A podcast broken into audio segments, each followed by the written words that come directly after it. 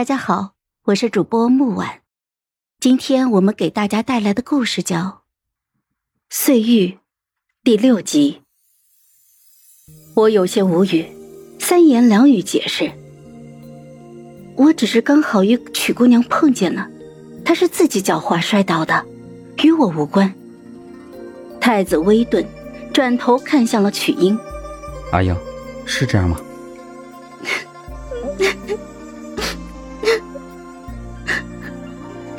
曲英不知何时又开始哭了，哭得抽抽搭搭的，半晌说不出话来，看起来就像是我欺负的他不敢说话了。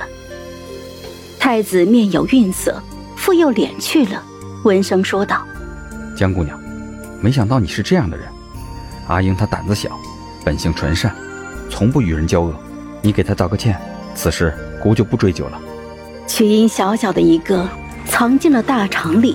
也怯生生的看了过来，一阵寒风扑面吹过来，我抬眼，复又仔细的打量了他几眼，像第一次见到他时那样。那时他眉眼还算清澈，在京城待了不久，就已经学会了这些不入流的手段了吗？我无意与他争斗，也不会任由任何人膈应我，于是就顺势道歉。对不起，是臣女的错。早知曲姑娘如此的胆小，臣女不应当沿着河岸踱步，不应当不小心遇见她的。日后曲姑娘所在的地方，臣女一定绕道三里路，不出现在曲姑娘的视线范围之内。一番阴阳怪气的话，成功让对面两个人愣住了。许是我世家嫡女的形象太深入人心。他们没想到我也会言辞犀利的呛人。其实我自己也没想到，发觉自己最近越来越肆无忌惮了一些。不过，这样也挺好的。我浅笑，作为赔罪，我让人帮你摘了那一只梅花吧。我对着曲英说道。于是让宝珠去够树梢那一只红梅。宝珠娇柔造作的扭了半天的身子，终于把梅花折了下来，然后，哎呀，脚一滑，就平地摔在了雪地上。我亲眼看到她偷偷拧了一把大腿，眼里顿时就哗哗流了眼泪，委屈的向我说：“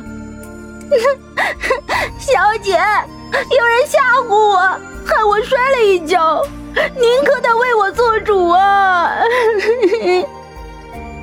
然后就眼神欲盖弥彰的瞥向了一旁的曲英。我呵斥宝珠：“是你自己太胆小，能怪谁啊？跟个兔子似的！快起来！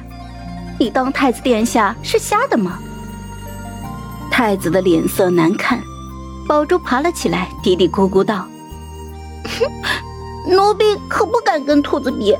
小姐，您之前养的那只兔子吃醋生气了。”一跺脚，整个江府都得抖三抖。